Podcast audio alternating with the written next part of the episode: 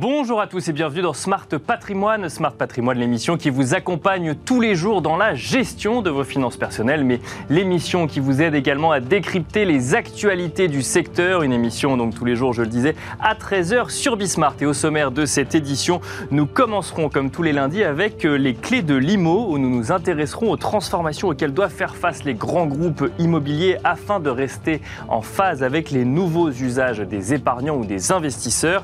Pour cette raison, nous aurons le, plaisir de recevoir sur le plateau de Smart Patrimoine Franck Chartier, président de Emeria Technologies, qui a mené la transformation d'Emeria, qui exploite notamment la marque Foncia en France. Comment l'activité syndic d'Emeria ou de Foncia, mais aussi l'activité gestion locative s'adapte-t-elle aux nouveaux usages? Réponse dans un instant. Et puis dans Enjeu patrimoine, nous nous intéresserons ensuite au crédit immobilier, avec pour euh, question centrale celle de son coût. Combien vous coûte votre crédit immobilier? Quelles sont les composantes de son coût Et que se passe-t-il si le crédit ne va pas jusqu'à son terme, si on procède à un remboursement anticipé? Autant de questions auxquelles nous répondrons avec Bertrand Cosarolo, directeur commercial et marketing de euh, la banque de détail en France chez Société Générale, mais aussi avec Sandrine Alonier, directrice des études de vousfinancer.com. Bienvenue à vous tous qui nous rejoignez. Smart Patrimoine, c'est parti.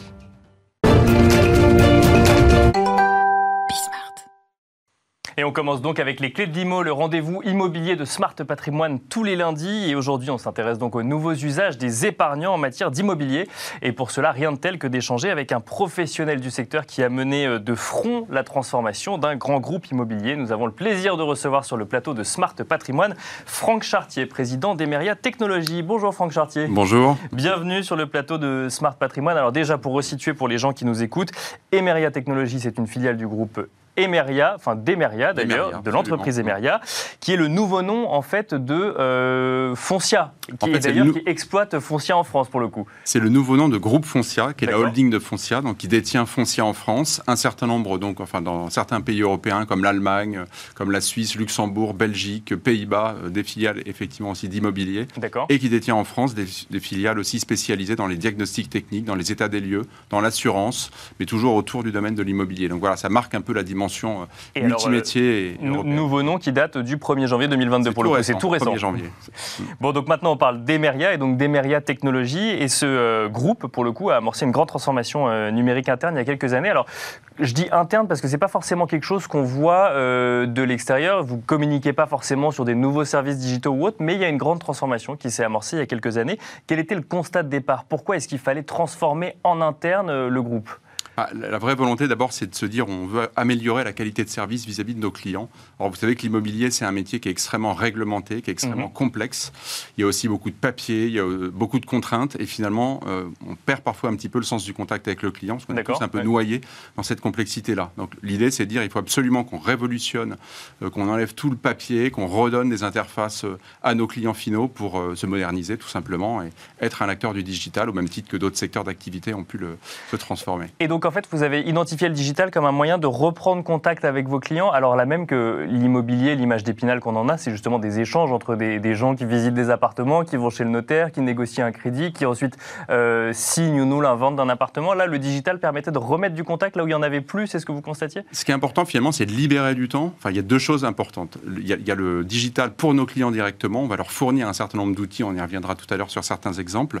Et puis il y a le digital pour nos collaborateurs Foncia qui va permettre donc Emeria et qui euh, vont permettre aux collaborateurs de dégager beaucoup plus de temps pour aller faire des visites d'immeubles, donc pour aller sur le terrain, euh, pour aller euh, accompagner sur le terrain les projets de, tous nos clients, sur aller aux assemblées générales, sur rencontrer les conseils syndicaux beaucoup plus souvent, donc être vraiment dans une interaction forte et moins effectivement sur un travail de back-office, qui est un peu la tradition dans l'immobilier. Alors ça c'est le, constat, vous vous dites, bon effectivement il faut évoluer sur ces sujets-là. comment ensuite on définit des grands axes toujours en interne pour faire en sorte que l'activité continue à fonctionner, mais qu'en même temps, on s'adapte aux nouveaux usages et aux nouvelles attentes finalement de ceux qui viennent ou euh, acheter un appartement ou louer euh, une maison ou un appartement ou juste qui, parce qu'il y a plusieurs activités au sein de Foncia et là où vous êtes concentré, c'est notamment sur l'activité syndic ou l'activité gestion locative. Donc comment est-ce qu'on définit ensuite des grands axes d'amélioration, de transformation tout en maintenant l'activité courante? Bah, effectivement, alors c'est déjà pour ça qu'en fait on a créé une filiale qui est Emeria Technologies. Donc la première volonté, c'est de dire on a une filiale qui est un peu finalement qui n'est pas dans la contrainte du quotidien du groupe et qui n'est pas effectivement dans, le quotidien de l'informatique. On est un peu la start-up finalement qui peut travailler et créer des solutions à côté. Donc le plan de transformation, il se focalise en effet sur ces deux métiers, donc gestion locative et, et, et syndic de copropriété. Donc il faut une continuité de service en fait en permanence. Donc on a un plan de déploiement qui est progressif. On se dit il faut aussi qu'on donne le temps à nos clients de capter ces nouveaux usages. On a aussi des clients euh, de différentes générations, de différentes régions, donc on ne peut pas euh, aller trop vite non plus. Mhm. Donc on commence finalement par certaines fonctionnalités. C'est plutôt euh, facultatif. On peut ou pas, notamment utiliser l'extranet client qu'on met à disposition sur smartphone. Il n'est pas obligatoire. C'est ça qu'il faut comprendre. On accompagne les nouveaux usages pas Tout. Effectivement, on propose des nouveaux services et puis on voit si ça fonctionne, si ça prend ou pas. Peut-être que certains clients préfèrent le papier finalement, c'est ça?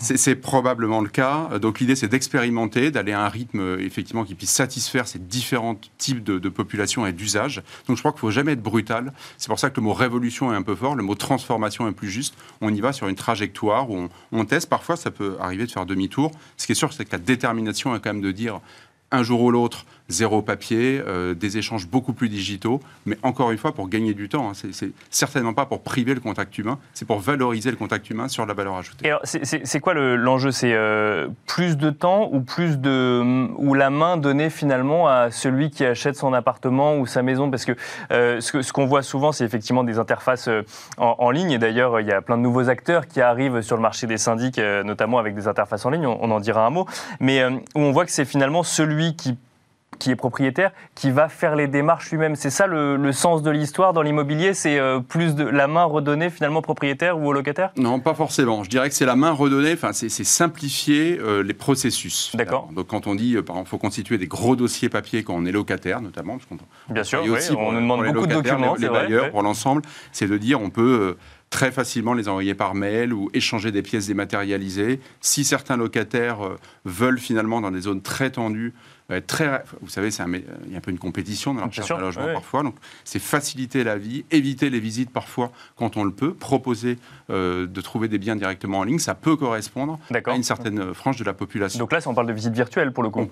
On, ne se déplace plus et on visite devant son écran. Absolument. On constitue le dossier, tout ça de, matière dématérialisée, de manière pardon, dématérialisée. Et puis il y a quand même un jour où on prend les clés de l'appartement. Bien sûr. Il y a là, une réalité, on réellement, on n'y habite pas virtuellement pour le coup. Voilà, absolument. Mais sinon, c'est pas c'est pas de redonner de finalement des choses à faire à nos clients, c'est plutôt de simplifier toutes ces procédures, encore une fois, qui sont très pesantes, très lourdes. D'accord. Ça reste un métier très juridique, très réglementé, mais il y a quand même moyen de simplifier ça et d'accompagner nos clients au mieux dans ces démarches. Alors là, donc, vous avez pris l'exemple de la gestion locative. Donc effectivement, il y a, ce sujet visite, visite virtuelle qui, monte pas mal. On a vu avec la pandémie que de plus en plus de gens voulaient visiter à distance. Mm. Euh, il y a quand même une question qu'on se pose, c'est là, il y a effectivement deux ans où on avait des contraintes qui nous permettaient pas forcément de nous déplacer pour aller visiter un appartement dans une autre ville. Il pouvait y avoir des crainte vis-à-vis euh, du coup de certaines contagions. Est-ce que la visite virtuelle pour vous est épisodique et liée à euh, cette situation actuelle ou euh, un sujet de fond, une tendance de fond qui se développe chez les, investisseurs ou les gens qui veulent acheter un appartement ou une maison? Alors, je pense que le Covid a été, alors, bon, quelque part, au moins pour ça, un accélérateur. et je pense en revanche que c'est vraiment un phénomène de fond. En tout cas, à mon avis, on va vraiment vers ce type de, de choses. Peut-être pas pour tout le monde, peut-être pas partout. Encore une fois, je pense qu'il faut rester souple dans les usages, se dire on peut avoir un canal, finalement, un nouveau canal moderne, digitalisé, pour euh, avoir ce type de, d'acte de, gestion de location. Faut, pour moi, pas généraliser, mais je suis persuadé que c'est une lame de fond. Je suis persuadé que la plupart des jeunes générations et des nouveaux usages sont quand même très différents de ce qu'on a vu euh, dans les générations précédentes. Il faut absolument s'inscrire dans cette... Euh, Parce que ça, surprend un peu comme nouveau mode de, d'acceptation, finalement. Alors après, il y a l'achat et la location. On se dit que c'est peut-être plus simple en location, puisque l'engagement est moins contraignant. vous voyez, vous, par exemple, vous, comme on parle de gestion locative, vous voyez sur la location que c'est... on peut visiter en ligne et dire oui à, une, un engagement de location sans même avoir mis un pied dans l'appartement? Oui, on peut le, on peut le faire. Euh, après, c'est sûr que ce n'est pas du tout les mêmes actes. Vous savez, quand vous prenez euh, sur une plateforme de gestion de location pour un week-end, vous ne visitez pas avant. Donc la location, ce n'est pas non plus un engagement de même durée. Euh, pour un achat, je ne sais pas, ça existera certainement un jour, mais je me projette moins facilement dans un achat qui est comme un acte fort dans, dans la vie. Mhm. Euh, et là, je pense qu'aujourd'hui, euh, je ne suis pas persuadé qu'il y ait une demande, en tout cas immédiate. Ça arrivera peut-être un jour. Mais sur la gestion locative, pour le coup, on se rend compte que, que ça, arrive. ça, arrive. et mm. qu'il y a un usage. Euh, sur le, donc on se, on se, posait la question des grands axes d'évolution. Si je reviens sur l'activité syndic de copropriété, là, c'est quoi la, de, le principal besoin? C'est que ça aille plus vite, en fait, c'est ça? Que ce soit plus transparent? C'est un, un, reproche qui est très souvent fait aux syndics, et notamment par les néo-syndics mm. qu'on voit, qu'on voit fleurir un peu partout. C'est le manque de transparence. Il est là, le sujet? Alors, je pense qu'il y a un sujet sur la transparence de, l'information, disposer en permanence de l'information sur la copropriété, pouvoir euh, par des interfaces simples, donc une app mobile, donner euh, l'état des lieux sur euh, l'avancement des travaux, sur les demandes de réparation qui ont pu être faites dans l'immeuble, sur les charges de copropriété. Donc c'est aussi de la réactivité, c'est se dire on est beaucoup plus disponible par rapport aux copropriétaires ou aux locataires d'ailleurs qui habitent dans l'immeuble. On a vraiment finalement une notion de service. On passe vraiment à une vraie volonté d'avoir une notion de service à nos utilisateurs. Et ça, c'est quelque chose qui, euh, est une réelle évolution, je pense, dans le, métier de l'immobilier. Euh, après, c'est sûr que... Alors, un mot quand même, puisque vous parliez des néo-syndics. Oui, bien sûr. Euh, qui, donc là, le néo-syndic, en un mot, c'est effectivement tout un, plusieurs startups qui proposent des services, en fait, qui proposent de copropriété de gérer elle-même finalement un certain nombre de, changements de chaudières euh, ou autres euh, sans passer, sans avoir à passer par leur syndic traditionnel. Ah, nous, alors, on ne croit pas tout à fait à ça parce qu'on pense que le syndic traditionnel, il a une valeur ajoutée qui est immense dans la mesure où c'est un métier, encore une fois, qui est très complexe notamment en termes de comptabilité, en termes de réglementation. Après, il y a la responsabilité aussi de l'entretien, il y a éventuellement la gestion des conflits qui peut avoir lieu dans une copropriété. Une copropriété, ça vit, c'est un, c'est un organisme vivant et compliqué. Mhm. Euh, je pense que les outils digitaux sont extrêmement euh, importants pour faciliter la vie de la copropriété, mais ne peuvent pas complètement se substituer. Et quand on donne des outils digitaux pour des copropriétaires, la responsabilité finalement et la charge euh, reste, enfin, est centré sur les copropriétaires. Or, copropriétaire, euh, c'est pas un métier. Syndic, c'est un métier. et c'est un métier très spécialisé. Et nous, on croit vraiment que les syndics traditionnels ont besoin effectivement de faire cette transformation digitale. Nous, on a mené un peu cette bataille, mais euh, ont une existence extrêmement importante. Merci beaucoup, Franck Chartier. Je rappelle que vous êtes le président d'Emeria Technologies, donc qui gère la transformation digitale, si je ne dis pas de bêtises, d'Emeria, anciennement le groupe euh, Foncia. Euh, merci d'avoir été avec nous en plateau. et quant à nous, on se retrouve tout de suite dans Enjeu patrimoine.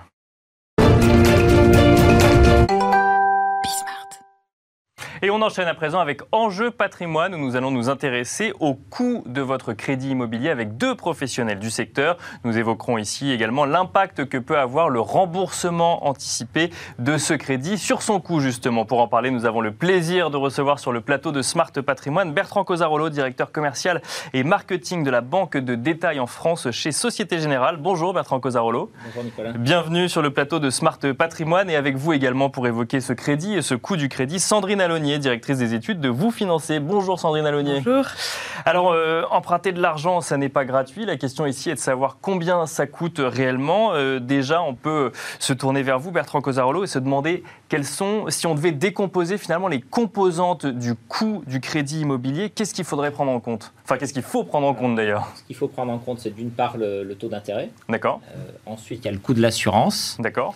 Il y a des frais de dossier qui sont prélevés par, euh, par la banque. Mhm. Et puis, il y a le coût du cautionnement, c'est-à-dire qu'il y a une sorte de garantie qui est prélevée et qui est en partie restituée à la fin du crédit. Donc, typiquement, pour un crédit, mettons sur 15 ans, de 150 000 euros pour un, pour un jeune ménage, le coût du crédit va être à peu près de 20 000 euros. D'accord. Et on, peut faire un pourcentage euh, entre la somme empruntée et le coût du crédit ou ça va évoluer selon la somme qu'on va, prendre, euh, qu'on, va emprunter? Typiquement, si vous prenez aujourd'hui, euh, on va dire les taux d'intérêt, c'est autour de 1% selon la, maturité, mais à peu près, donc le, ça, c'est les intérêts. Mhm. Dans mon exemple, sur 150 000 euros, euh, les intérêts empruntés sur 15 ans, les intérêts vont être à près de 12 000 euros. D'accord. C'est 1%.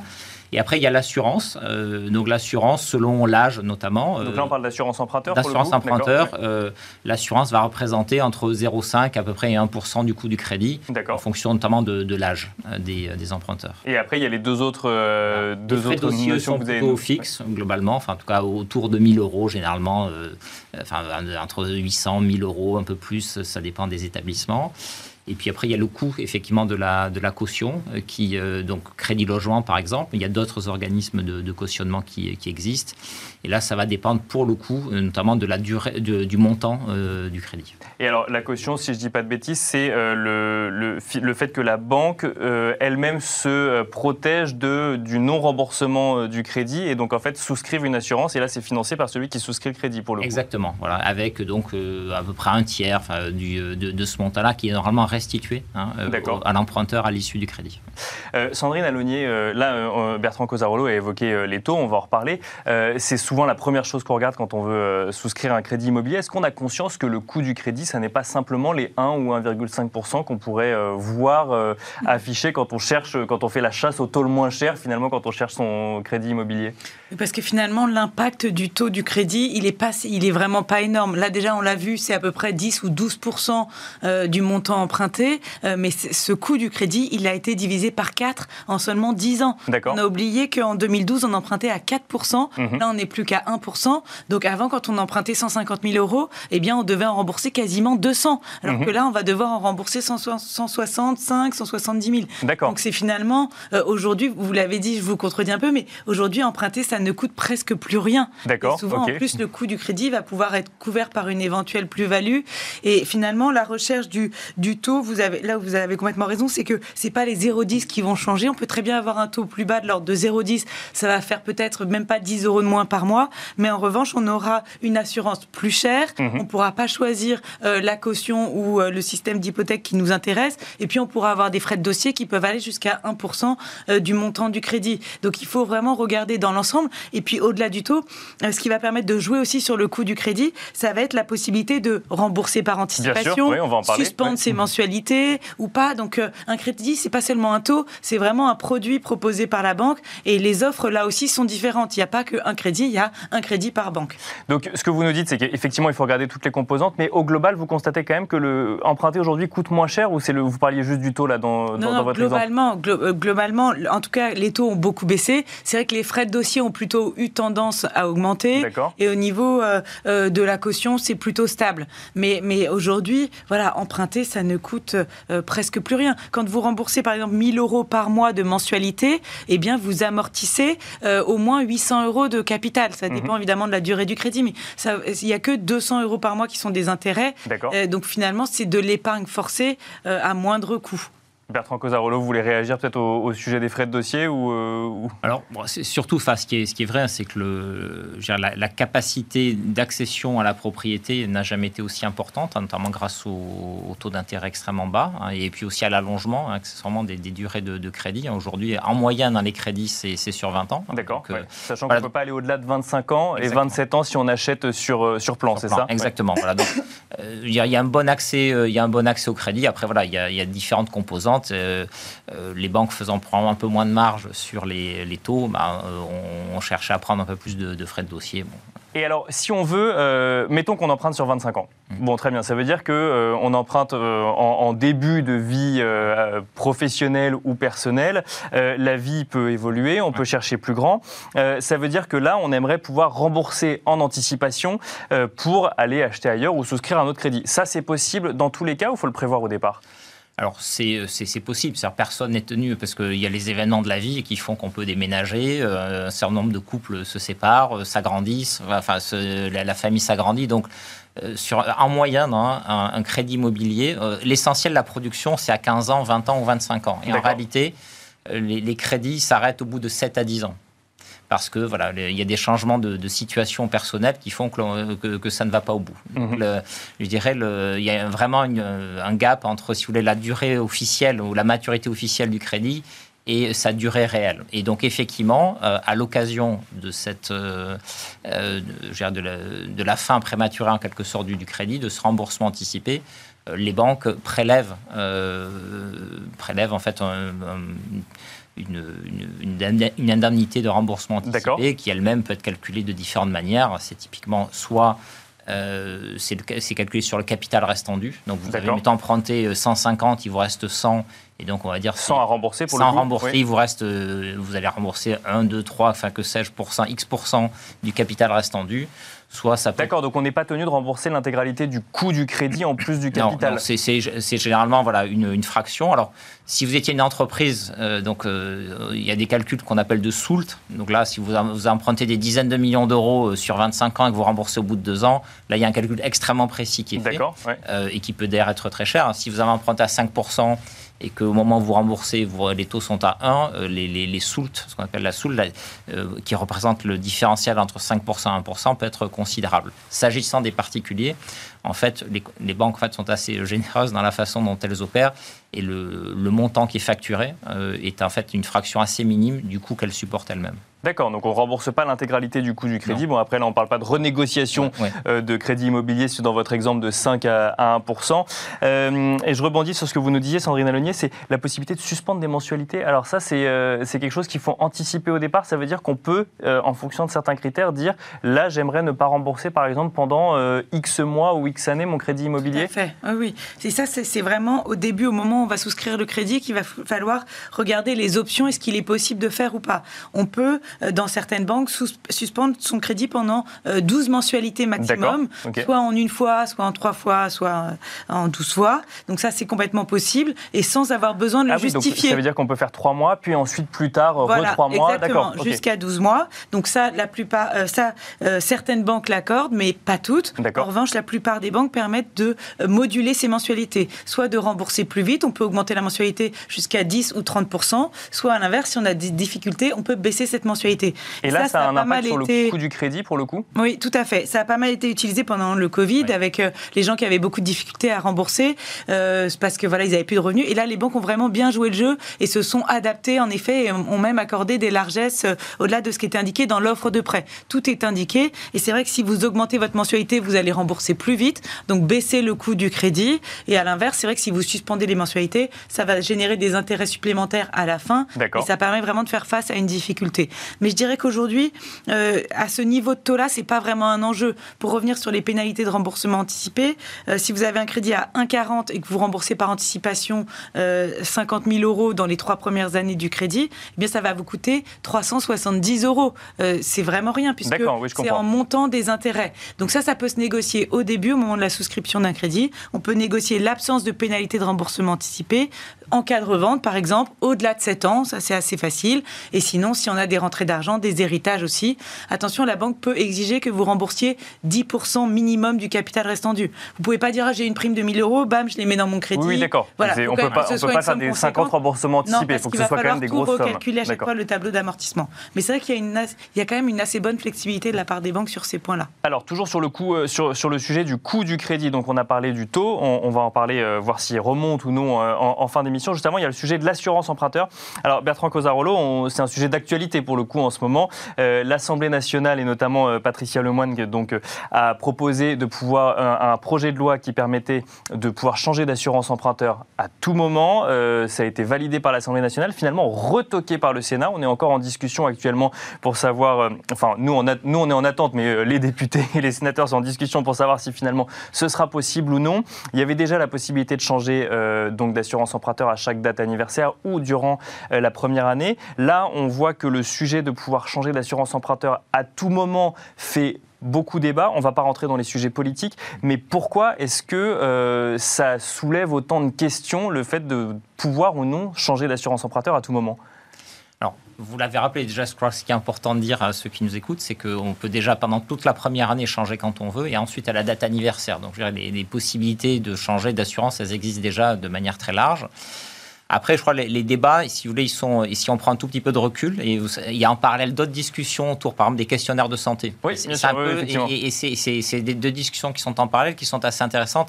Le sujet qu'il y a derrière, globalement, c'est dire est-ce qu'on va aller dans un système où euh, la prime que paye chacun est très individualisée en fonction de son risque et globalement, c'est un système qui euh, va plutôt favoriser les jeunes emprunteurs en bonne santé, qui ont éventuellement un intérêt à aller euh, chercher d'autres assurances Ou est-ce qu'on va aller dans un système plus mutualisé hein, et qui va se faire plutôt en faveur des, des plus âgés et de ceux qui, ont, qui peuvent être atteints de pathologie. C'est ça un peu les termes du débat et c'est ça qui provoque notamment euh, Alors ça, c'est sur les, les, questionnaires de santé. Il y a aussi le sujet de, de, du manque d'informations données potentiellement aux dates anniversaires, ce qui fait que euh, ça permettrait de, garder captifs finalement ceux qui ont pris l'assurance emprunteur au départ. Voilà, donc ça fait partie des, des éléments qui sont discutés. De, enfin, je, il se trouve que enfin, l'information autour de la possibilité de changer, je pense qu'elle est assez largement euh, répandue. À chacun, euh, chacun, chacun, chaque parti qui a intérêt y veille.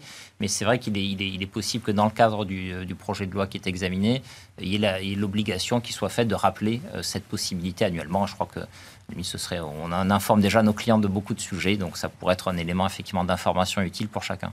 Sandrine Alonier, sur ce sujet de l'assurance emprunteur aussi, vous suivez ça de près également, euh, bah, j'imagine, oui, pour le coup. Oui, mais euh, c'est vrai que derrière, il y a un autre sujet, c'est que euh, certains ont payé quand même assez cher leur, assurance, mais après, c'est normal, hein, les taux ont énormément baissé, on l'a dit, donc il y a des marges qui ont été un peu plus fortes sur l'assurance, et l'assurance peut représenter parfois un montant total supérieur au montant des intérêts dont on parlait tout à l'heure. D'accord. Donc ça, représente quand même un coût non négligeable. Et l'idée, c'était de redonner du pouvoir d'achat euh, aux Français en leur permettant de renégocier leur assurance et de dégager peut-être 50 ou, ou 60 euros par mois. Mais il ne faut pas non plus que ça remette en cause l'ensemble du système. Hein. On n'est pas dans un produit euh, euh, classique, on est dans un produit d'assurance avec une mutualisation. Donc voilà, le sujet était là-dessus. après, si les gens sont mieux informés et surtout si le questionnaire médical est, est supprimé pour des prêts de, il me semble, moins de 350 000 euros, ce qui est quand même la majorité des crédits, est remboursé avant 65 ans, ça va aussi déjà, euh, ça va donner beaucoup plus de liberté et permettre à des gens qui aujourd'hui ne peuvent pas emprunter de le faire. Voilà, donc ça c'est quand même le point positif. Donc à suivre euh, pour le reste, mais, euh, mais globalement, voilà, le, le marché pas si entre avec ça. Alors, euh, on ne va pas rentrer dans le calcul de l'assurance emprunteur là parce qu'on n'aura pas le temps. Juste pour bien comprendre, euh, Bertrand Cosarolo, est-ce que ça veut dire, ou Sandrine Alonier d'ailleurs, est-ce que ça veut dire que si les taux remontent, mécaniquement l'assurance emprunteur pourrait venir à baisser parce que du coup le business, enfin le, le, modèle de calcul resterait rentable entre guillemets, c'est-à-dire qu'il faut tout le monde y trouve son compte à la fin ou? Il n'y a, pas de, vraiment de lien entre l'assurance emprunteur et le, niveau des taux. Enfin, c'est deux sujets. Euh, après, c'est des sujets de politique commerciale où chacun peut se positionner et tarifer comme il le souhaite ses, euh, euh, ses crédits ou son assurance emprunteur. Mais normalement, les, je dirais ce qui va euh, driver la, la, tarification de l'assurance emprunteur, c'est quand même des considérations autour de, de l'âge, hein, euh, typiquement des, des emprunteurs, euh, et de leur état de santé dans, dans un, deuxième temps, on va dire. les taux d'intérêt, eux, sont, se fondent sur le, coût de l'argent, hein, et le coût de l'argent, effectivement, est en train de remonter. Et alors, justement, il nous reste une minute rapidement, Bertrand Cosarolo. Vous, vous avez commencé à remonter vos taux dans crédit, en crédit immobilier chez Société Générale ou pas encore? Pas encore, mais on observe effectivement le, coût de la ressource, le coût de l'argent est en train de, monter de manière importante. On le voit, euh, l'État emprunte de plus en plus cher. Ça, les taux ont monté d'un quart de point euh, en janvier. Donc je pense que l'ensemble des acteurs du marché euh, vont va devoir s'y mettre, va devoir s'y mettre parce que sauf à, passer en marge négative, ce que personne ne Sandrine Alonier, euh, même question sur, euh, sur les, les, Il y a eu les premières hausses de taux de l'ordre de 0,10, hein, donc 10 centimes, c'est finalement très peu pour l'instant. Et s'il y a une remontée, elle va rester progressive hein, puisque les banques veulent prêter, elles ont des objectifs de production élevés, donc elles vont tout faire pour contenir la hausse. Et même s'il y a une hausse de taux d'un quart de point sur un crédit de 200 000 euros, c'est 22 euros de plus par mois sur 20 ans. Donc c'est pas de nature à déstabiliser le marché. Au contraire, ça va peut-être accélérer un peu euh, les projets des attentistes hein, qui attendent que les prix baissent et que, et que les taux surtout ne remontent pas. Donc voilà, donc il faut bien en effet qu'on ne peut pas rester sur des taux historiquement bas. S'il y a une remontée, elle ne sera pas énorme tout de suite. D'accord, donc elle, pourrait elle sera progressive en tout cas. Merci beaucoup Sandrine Alonier, directrice des études de Vous Financer. Merci également Bertrand Cosarolo, directeur commercial et marketing de la Banque de détail en France chez Société Générale. Merci à vous de nous avoir suivis et je vous donne rendez-vous demain à 13h pour un nouveau numéro de Smart Patrimoine.